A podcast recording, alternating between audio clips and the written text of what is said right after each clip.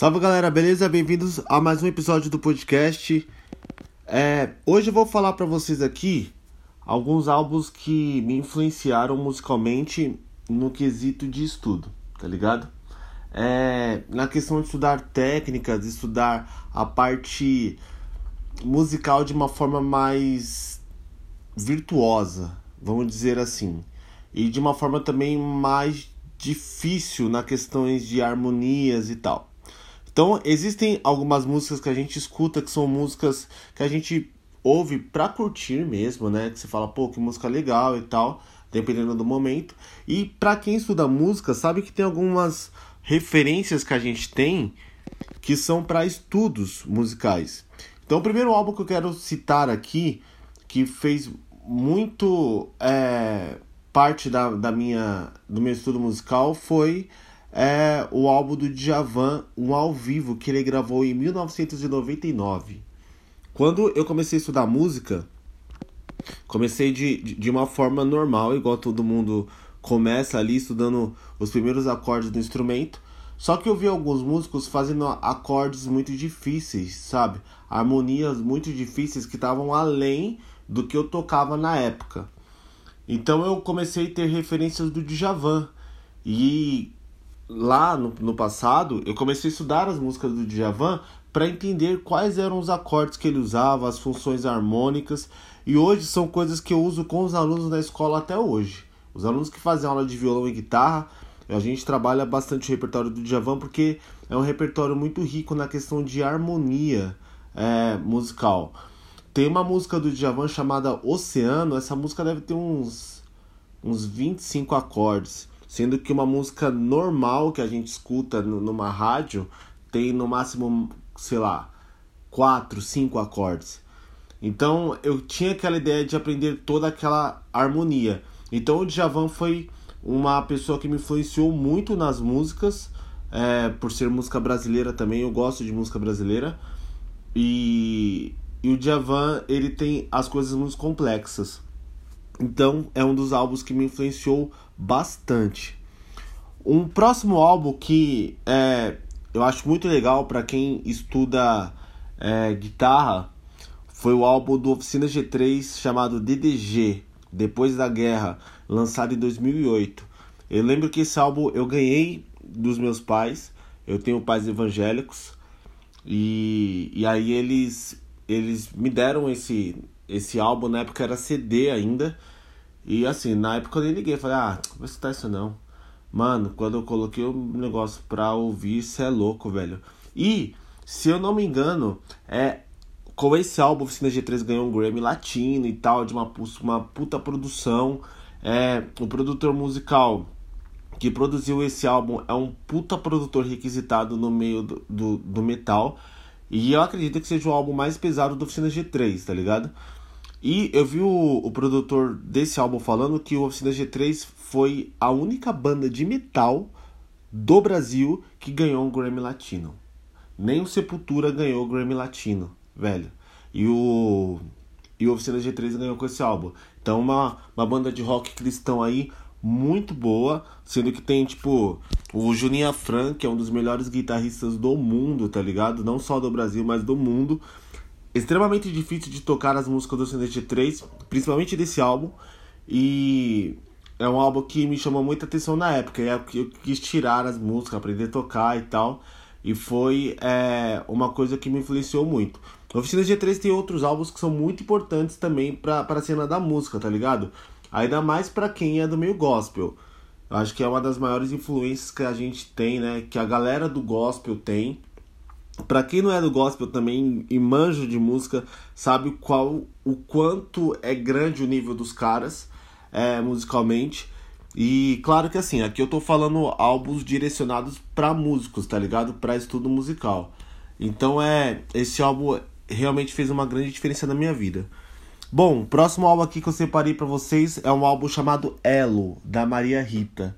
Sou super fã da Maria Rita, eu gosto da performance dela é, de palco, a presença de palco que ela tem e a ideia dela misturar o samba com a bossa nova. Tipo, tem aquela característica de bossa nova meio jazz que me chama muita atenção também.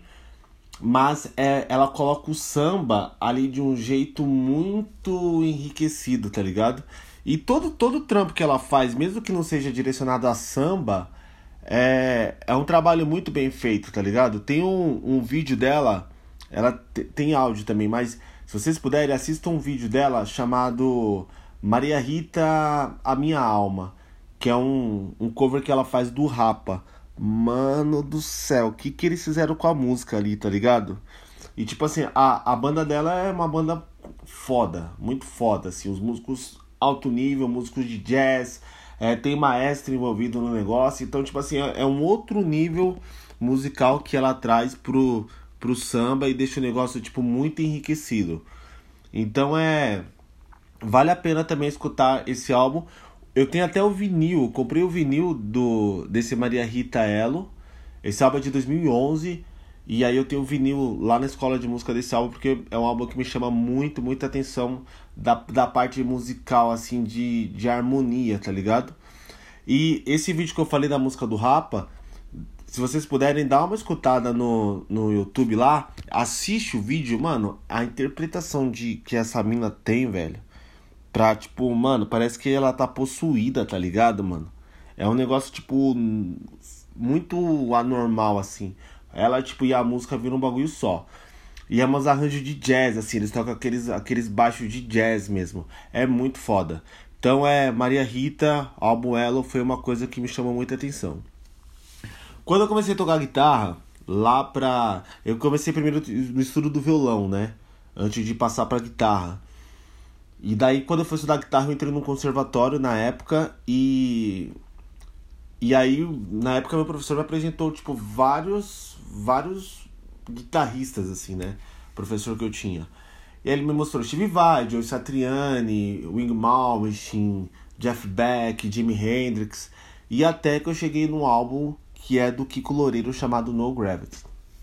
Cara, pra mim ali foi o divisor de águas, foi quando eu falei, mano, vou começar, tipo, tocar guitarra e, tipo, levar o negócio a sério. Tanto que no meu, no meu canal do YouTube tem algumas músicas do Kiko Loureiro que eu toco. Acho que tem três lá que são desse álbum. Que é Pau de Arara, é, Choro de Criança e um tap lá, de, que a gente usa a técnica de two hands. E, mano, esse álbum, pra ideia de técnica, de solo, de guitarra, foi aí aonde, tipo, eu falei, mano, vou virar guitarrista só que eu quero tocar, tipo, não quero tocar guitarra tocando Nirvana, tá ligado? Que usa só, só bicorde e tal. Quero tocar guitarra fazendo técnicas difíceis, essas paradas extremamente, sabe, tipo, muito alto nível de tocar. E só que assim, lá no passado, colocando lá para 2005 para 2010, isso tava muito em alta, né? Eu lembro que lá no na época que a gente estudava e tal, fazia os, os conservatórios, os moleques competiam, mano. Faziam competição, tipo assim, quem tocava mais, quem tocava menos, tá ligado? E a gente tinha muito essa ideia da música ser uma competição na época pra gente, o que ajudou bastante na questão de, de procurar ser mais virtuoso, sabe? De colocar solos mais, mais técnicos e tal. Então é o álbum No Gravity do Kiko Loureiro foi um álbum que me, me inspirou muito, cara. E é um álbum que eu escuto até hoje. É, na época eu virei muito fã, fiquei muito fanático. Hoje não, não sou tanto, né? Fiquei velho e tal. Mas foi uma, uma, uma época que marcou muito a minha adolescência como música, assim. E deixei aqui por último para falar, mano, para mim o melhor álbum de rock feito na história da, da música, tá ligado? Acima de qualquer coisa, mas isso é minha opinião, foi o Temple of Shadows do Angra. Mano do céu.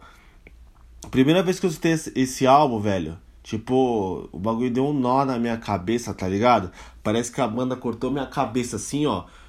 Arrancou meu cérebro com a mão assim, ó, e mordeu, tá ligado?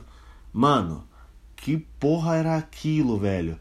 E o álbum, assim, foi um álbum que consagrou o Angra como, tipo, uma das melhores bandas de metal do mundo. Claro que o Angra já tinha um nome antes, tá ligado? Com o André Matos ali, e de misturar músicas brasileiras e tal. Mas o Temple of Shadows, mano, é um negócio extremamente difícil. Tanto que até hoje eu não toco uma música desse álbum, velho. Tipo, nem tentei tirar. Nem tentei, mano. É um negócio, tipo, anormal, anormal. E a, a história do álbum, o álbum inteiro conta a história de um cavaleiro, tá ligado? Então se você pegar o álbum assim, mano, e os caras colocaram uma, uma parte de bagulho de religião junto, colocaram a religião dos caras no álbum, mano, o bagulho é foda. Se você tiver um tempo, para e escuta esse álbum inteiro. Coloca, tipo, desde a primeira música e vai acompanhando, tipo, até o final, tá ligado? Esse álbum tem uma participação do Milton Nascimento também. E, mano, não, não, eu, eu até hoje não, tipo, não vi nada tão extremo assim quanto esse álbum, na, na minha opinião. Tem outras bandas também que são gigantes né, nessa questão técnica, como tipo Dream Theater, né? Daí tem Steve Vai, enfim. Mas essa questão de ser tudo muito difícil, tudo muito rápido, tudo muito técnico, é, foi esse álbum marcou para mim. Então deixei aqui algumas coisas que me ajudaram, tá ligado? Eu acho que as pessoas elas têm, cada um tem as suas referências musicais, e isso, isso daí não, não tem como mudar. Mas pro meu estudo musical, esses foram os álbuns que mais marcaram é, pra, pra minha vida, assim, na, na ideia de estudo. A gente conhece muitas outras coisas, né? A, acaba escutando muitas outras coisas pela questão de vibe e tal. Pô, a música é legal, a música me deixa feliz, a música é legal escutar. Mas na ideia de estudo, tipo assim, ah, vou pegar essa música aqui para estudar, para aprender tal escala. Vou pegar isso daqui para estudar, para aprender tipo temas de jazz. Eu vou, sei lá, estudar harmonia funcional. Eu vou estudar, sei lá, modos gregos esses álbuns foram os álbuns que acho que foram os mais importantes assim para para a ideia de estudo que eu tive. Firmeza? Rapaziada, é, tem alguns recados para passar para vocês. É... Domingo agora tem show. Vou fazer um show com a banda Stella, uma banda nova que eu tô. A gente vai estrear é, lá no Butantã, num pub chamado Caserna Rock Bar. É um bagulho assim. É isso mesmo. Quinta-feira, véspera de feriado. Aí domingo agora tem esse show. Na, na próxima semana tem um show com Kina no Go Pub, às 9 horas da noite, tá? No caserna aqui vai ser 5 horas da tarde. Mas acho que vai ser um evento fechado, mano. Tá ligado? Não, não vai ser um bagulho, tipo, aberto para todo mundo. Eu acho. É. Aí vai ter também. Não, vai ter também nada. É só isso só que eu tenho pra passar. É Acompanhe os podcasts aqui toda sexta-feira. Eu tô lançando episódios novos. Então vocês viram, tipo, semana passada eu lancei um aqui na, na sexta-feira. Hoje sexta-feira de novo. Semana que vem sexta-feira de novo. Então acompanha aí, mano. Compartilha esses episódios pra galera que toca e tal, porque tem muita coisa legal aqui, tem aulas, tem tipo ideias com outros músicos que eu já fiz entrevistas aqui também. Então é muito importante para mim que vocês acompanhem esse podcast e se puder assinem aí no Spotify de vocês, que isso ajuda pro crescimento da escola e pro meu crescimento pessoal também. Firmeza? Tamo junto, rapaziada, é nós, fiquem com Deus.